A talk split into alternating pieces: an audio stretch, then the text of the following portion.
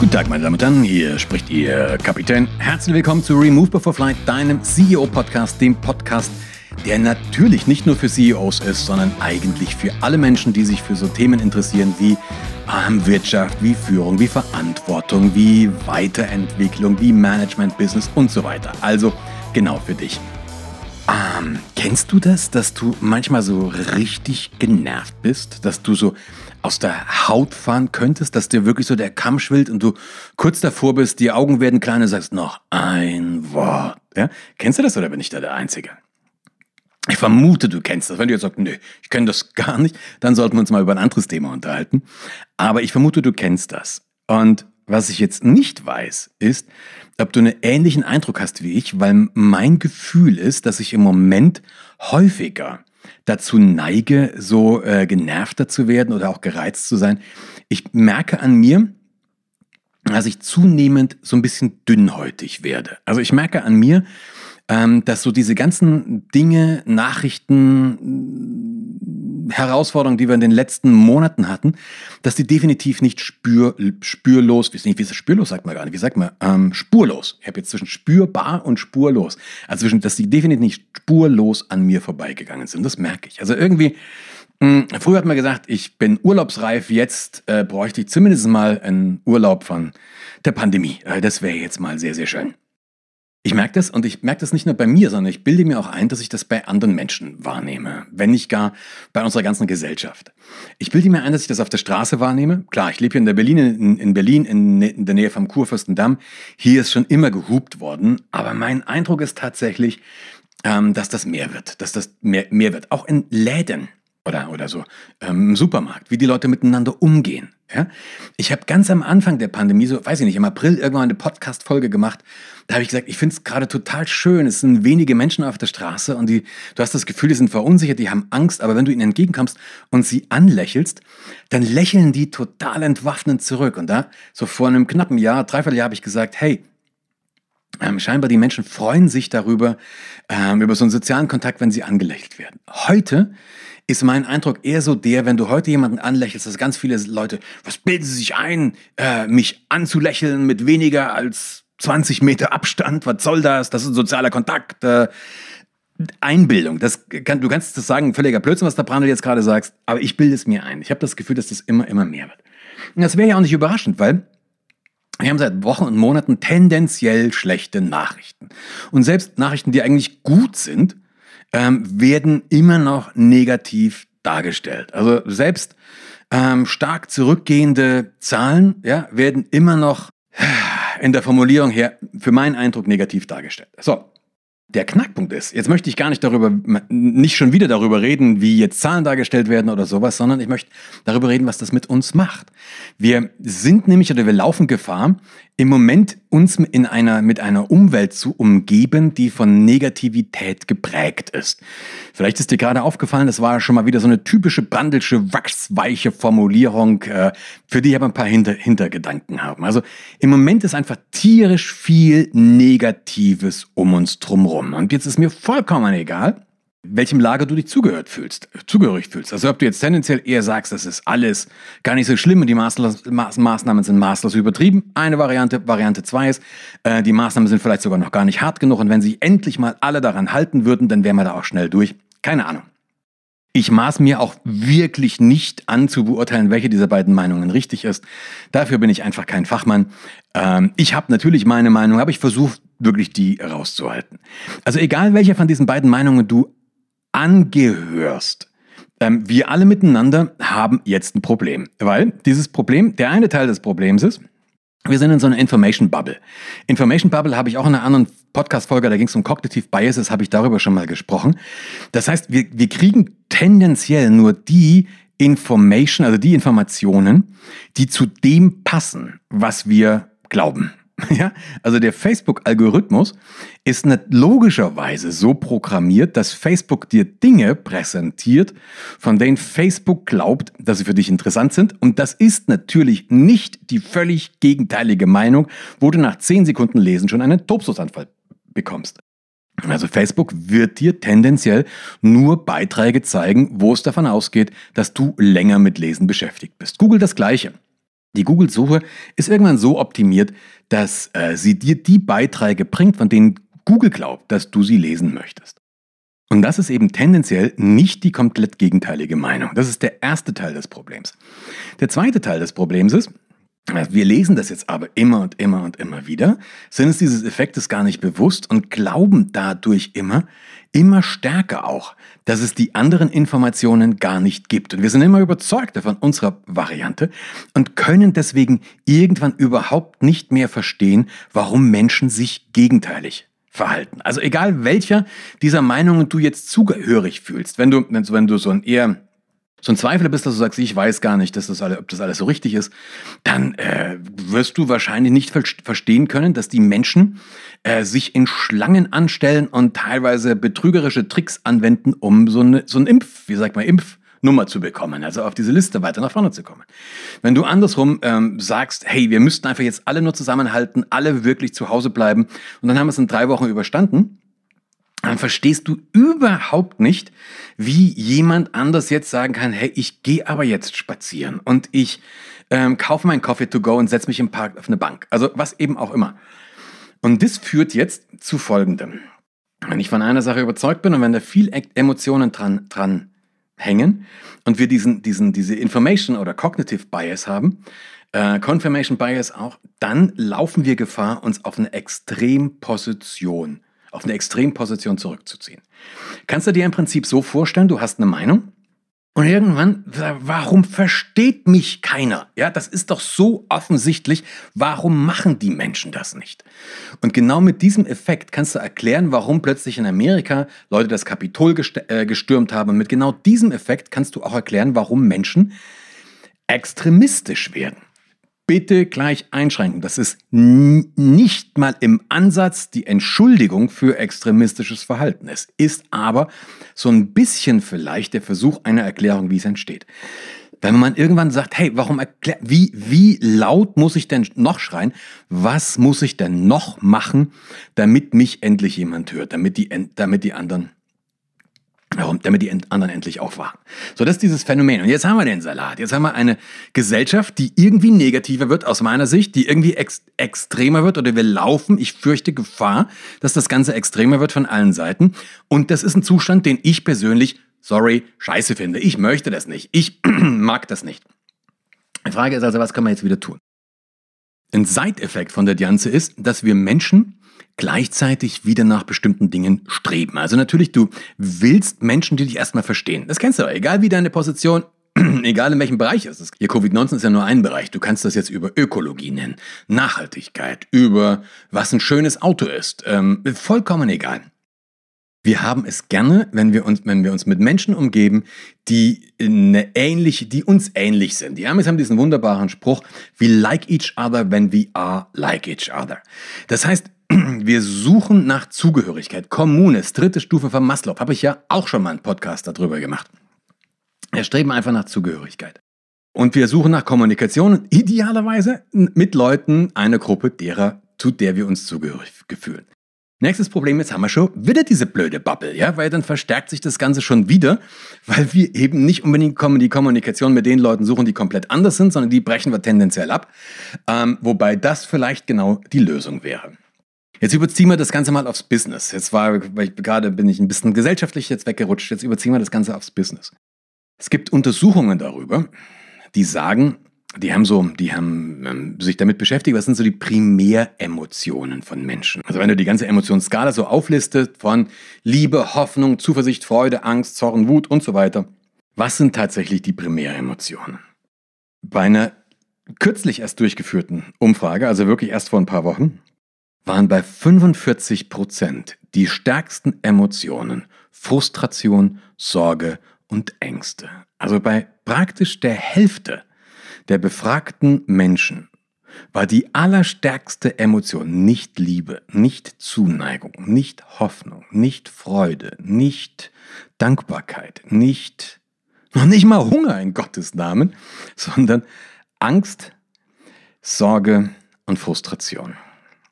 Und ein bisschen, ja, ich habe das ja so eingeleitet, ein Stück weit kann ich das auch nachvollziehen. Jetzt kannst du sagen, ja, der Mensch ist halt ja, jammern auf hohem Niveau. Würde ich nicht sagen, weil wenn man die gleiche Untersuchung mit ein paar Monaten vorher vergleicht, also ein Jahr vorher waren das nicht 45 Prozent, sondern 20 Prozent.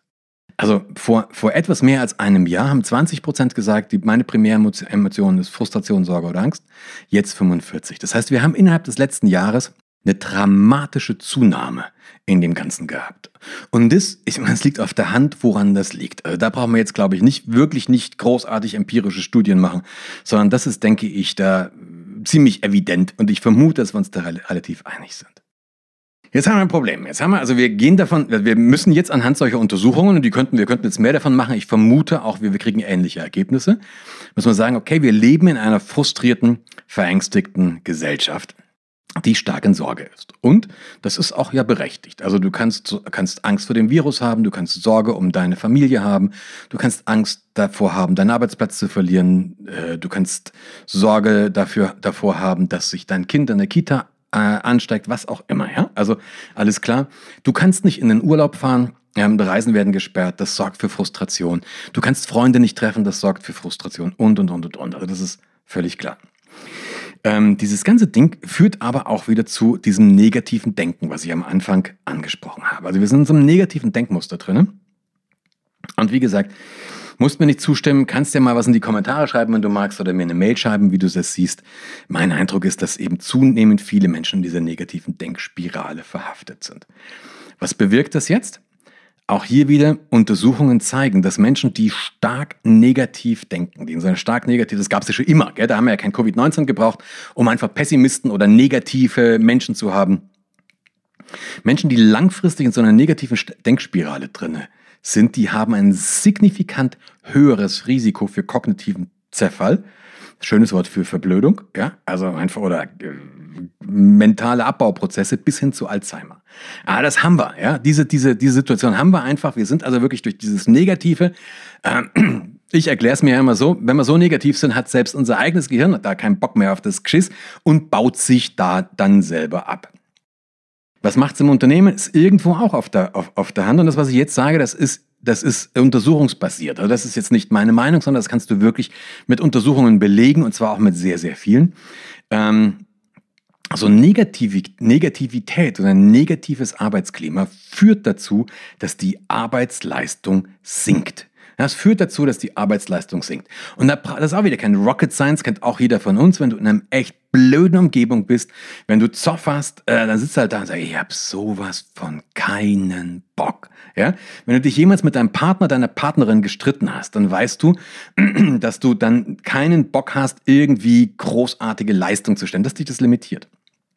Das heißt also, hier haben wir die erste Ableitung. Es ist kaufmännischer Blödsinn, nichts gegen eine negative Grundstimmung zu tun. Also wenn du in deinem System, in deinem Unternehmen, in deinem Team eine negative Grundstimmung hast, dann ist das ein kaufmännischer Blödsinn, nichts dagegen zu tun.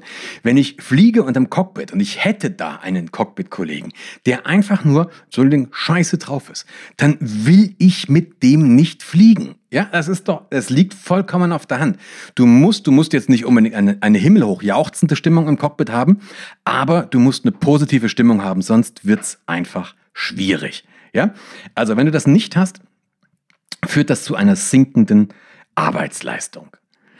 Was können wir jetzt dagegen, was können wir jetzt dagegen machen? Was sind die Ursachen? Hauptursache garantiert Stress. Ja, logisch, das löst einfach Stress aus und Stress führt zu, diese, zu dieser negativen Spirale. Hm, wie kommt es zu Stress? Wenn du dir wieder anschaust, wie das Hirn funktioniert, Stress machen, macht eine objektive Bedrohung.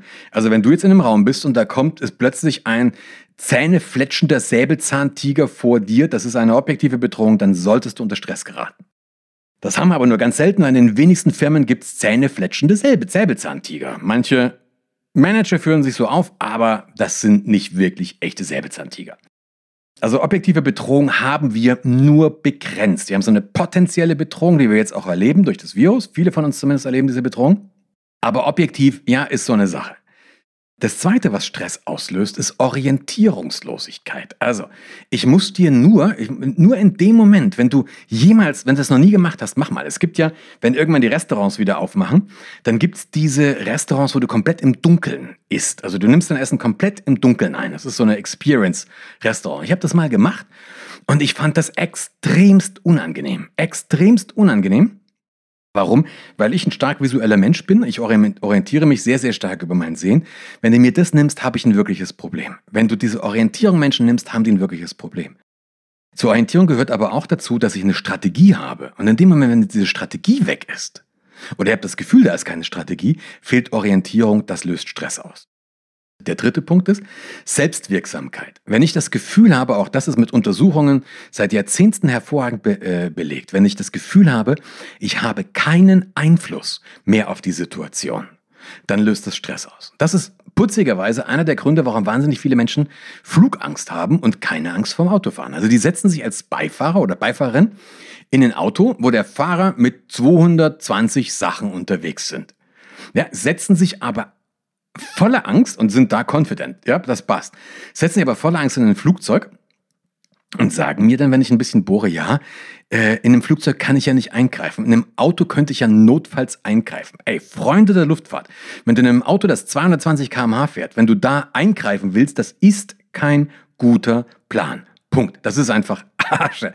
Aber diese Selbstwirksamkeit oder zumindest diese potenzielle Selbstwirksamkeit macht einen riesigen Unterschied, was das Stresslevel aus, ausmacht, was aber auch die Befindlichkeit ausmacht. So. Und jetzt haben wir über diese Punkte auch schon eine Idee, was wir damit machen können. Das ist wie immer kein Rocket Science, wir haben eine Idee, was wir damit machen können. Wenn du also so ein Team hast, dann ist das erst und das Team hat eine negative Stimmung. Das Team ist in dieser negativen Spirale verfangen oder du selber bist in dieser negativen Spirale verfangen. Dann ist der erste Punkt ist, check mal wirklich die exakte Bedrohungslage für dich jetzt in der nächsten Zeit. Nicht so eine abstrakte, eventuelle, das könnte kommen, sondern jetzt. Ja? Was ist deine jetzige Bedrohungslage? Ähm, ich habe sehr häufig mit Leuten darüber geredet, die hatten die Angst, den Job zu verlieren. Dann habe ich gesagt, wie hoch ist die Gefahr, dass du wirklich im nächsten halben Jahr den Job verlierst? Ja, im nächsten halben Jahr nicht. Sage ich, so what? Ja? Also reden wir über Probleme doch dann, wenn sie da sind. Verschaff dir dann Orientierung. Und Orientierung meint, ähm, was ist deine Strategie? Wo willst du überhaupt hin? Was ist dein Ziel? Was ist wirklich dein Ziel? Wenn du, wenn du ein Team hast, ist das ganz, ganz wichtig. Wir müssen den Menschen Perspektive und damit Orientierung geben. Die müssen erstmal wissen, was hast du vor? Was willst du eigentlich? Nicht vor, was rennst du weg? Das ist keine Orientierung. Sondern wo willst du eigentlich hin? Und das ist der Challenge, das ist die Challenge, die ist manchmal, die ist manchmal schwierig. Im Flugzeug ist das einfach. Im Flugzeug muss ich meinem Cockpit-Kollegen, wenn wir ein Problem haben, einfach sagen, wir wollen zu diesem Flughafen und unser Ziel ist da, sicher zu landen. Das ist easy. Im echten Leben ist das ein bisschen schwieriger. Aber ganz ehrlich, wenn du nicht weißt, wo du langfristig hin willst, wenn du keinen Plan hast, wieso sollte dir dann jemand folgen? Das ist doch Irrsinn. Also das ist doch eigentlich schon logisch. Wir haben schon lange vor dieser Pandemie, haben wir über, über, über Fachkräftemangel geredet und so ein Zeug. Aber dann frage ich die Manager, was willst, wo soll dein Unternehmen in den nächsten zehn Jahren stehen? Und die sagen, äh, ja. Wieso soll dir jemand folgen, wenn der das Gefühl hat, du weißt nicht, wo du hin willst? Du hast keinen Plan. Ja, du kennst den Spruch, der hat eh keinen Plan. Da würdest du doch nicht machen, was der will. Das ist dann völliger Schwachsinn. Also wir müssen diese Orientierung, wir müssen diese Perspektive geben. By the way, kleiner Hint, das ist etwas, was ich mir von unseren Regierenden und Verantwortlichen im Moment sehr, sehr stark wünschen würde, dass die das mehr tun. Und das ist auch das, was ich mit vielen meiner Unternehmenskunden im Moment mache, wo wir wirklich Programme aufgelegt haben, dass die eigentlich sehr vereinfacht gesprochen längerfristige Kommunikationsprogramme sind, wo äh, die Unternehmensleitung, das Management einfach mit den Mitarbeitern und Mitarbeiterinnen äh, kommuniziert, sagt, okay, was ist der Stand, wo sind wir gerade, was ist unser Plan, was sind unsere Maßnahmen, was tun wir gerade. Also genau das. Und der letzte Punkt ist Selbstwirksamkeit. Das ist ganz spannend.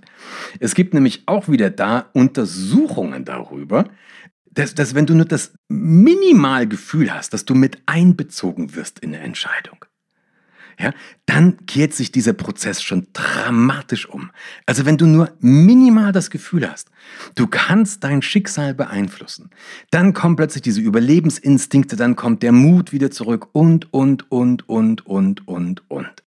Also wenn wir jetzt zum Beispiel nur tendenziell, wenn man, wenn man es nur schaffen würde, uns das Gefühl zu geben, wir haben so ein bisschen das in der, in, im Griff, ja, dann kommt sehr, sehr viel, dann kommt sehr, sehr, sehr, sehr viel Power wieder zurück. Und dann kommt natürlich auch dieser Wunsch daher, okay, wir bleiben alle drei Wochen zu Hause. Das ist, das ist das Ergebnis dieses Wunsches.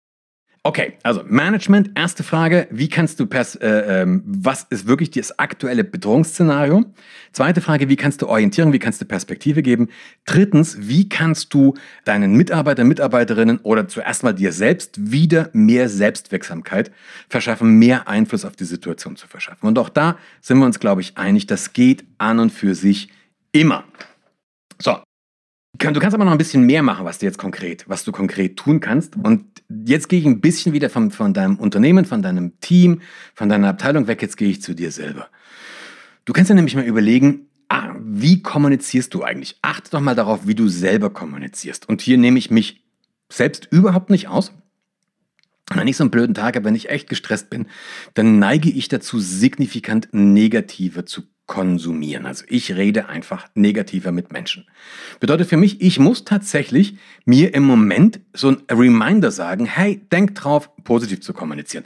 Nicht, nicht sugarcoaten, nicht alles ist toll und alles ist, darum geht's überhaupt nicht.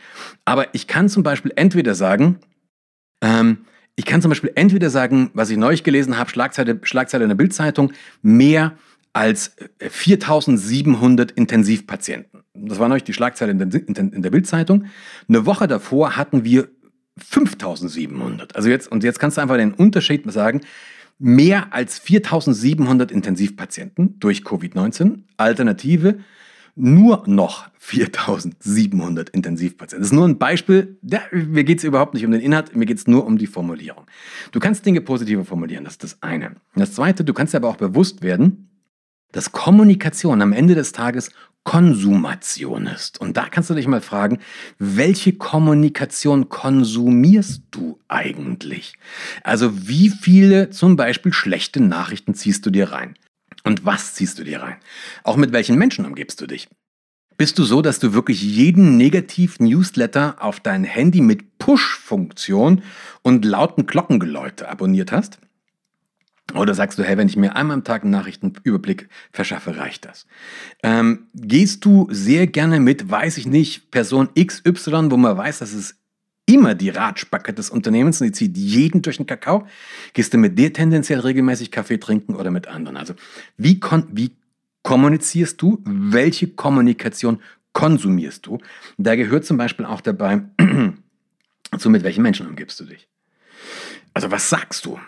Aber auch was denkst du? Ja, wie sind deine Gedanken? Ja, an, an was denkst du? Schaffst du es, ab und zu mal den, dir an was Schönes zu denken, dir positive Gedanken zu machen? Schaffst du das? Schaffst du es, dich aus dieser Negativspirale rauszubringen, wenn es auch nur mal für eine Zeit ist? Und wie sind deine Beziehungen? Nochmal, mit welchen Menschen umgibst du dich? Jetzt sage ich dir eine Statistik, die hat mich auf der, oder ein Untersuchungsergebnis, das hat mich auf der einen Seite sehr erschrocken, auf der anderen Seite hat mich das echt, ja, glücklich gemacht, ist zu viel gesagt, aber es hat mich zum Lächeln gebracht. Das Ergebnis ist, dass negative Beziehungen haben eine vier bis siebenmal stärkere Auswirkung auf das Wohlbefinden als positive. Nochmal, negative Beziehungen haben eine vier bis siebenmal stärkere Auswirkung auf das Wohlbefinden als positive. Kein Rocket Science kannst du dir ganz, ganz einfach vorstellen. Wenn du einen Tag lang mit Menschen verbringen musst, die du nicht ausstehen musst, dann geht's dir den ganzen Tag höchstwahrscheinlich tendenziell eher schlecht wenn die Menschen einfach, wenn du einfach nur neutrale Leute hast, dann wirst du nicht gleich euphorisch, aber ja, das ist auch klar. Das hat mich so ein bisschen schockiert, dass das so heftig ist. Das, was mich zum Lächeln gebracht hat, war, dass in dieser Aussage auch drin steht, dass positive Beziehungen auch einen Einfluss haben auf das Wohlbefinden. Auch das ist wieder kein Rocket Science, eigentlich völlig klar, eigentlich logisch, bedeutet aber eben auch, dass wir für uns echt was tun können, wenn wir versuchen, positive Beziehungen aufzubauen.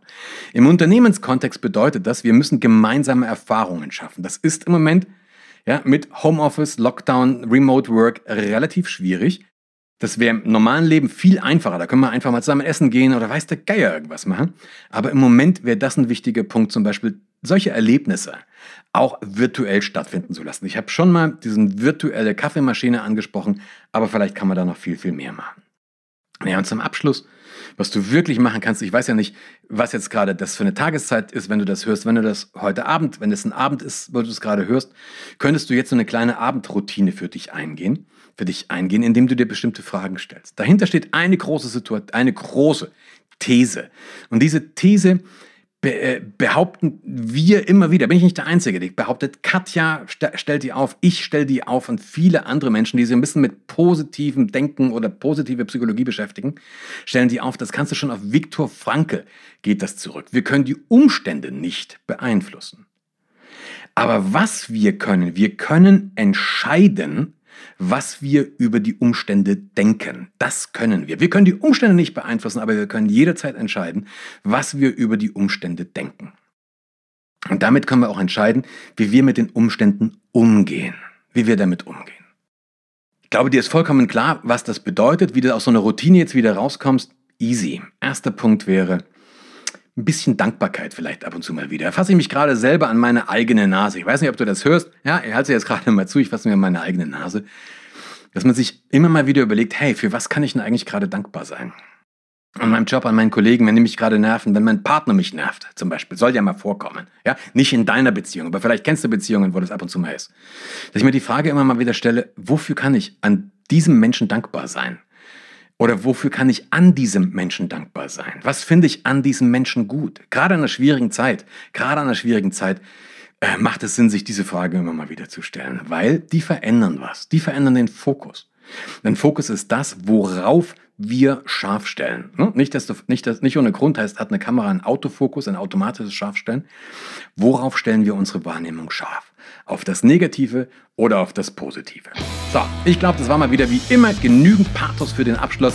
Ich würde mich super freuen, wenn ich dich ein kleines bisschen inspirieren konnte, positiv zu fokussieren, dich auf was ähm, ja, Schönes zu konzentrieren, das wieder stärker in dein Leben zu lassen und das dann vielleicht auch deinen Mitmenschen rauszugeben. Ich würde mich tierisch freuen, wenn ich dich inspirieren konnte. Wenn du magst, schick mir eine Mail, mach einen Kommentar, teile diesen Podcast sehr, sehr, sehr, sehr gerne, dass das mehr Leute mitbekommen.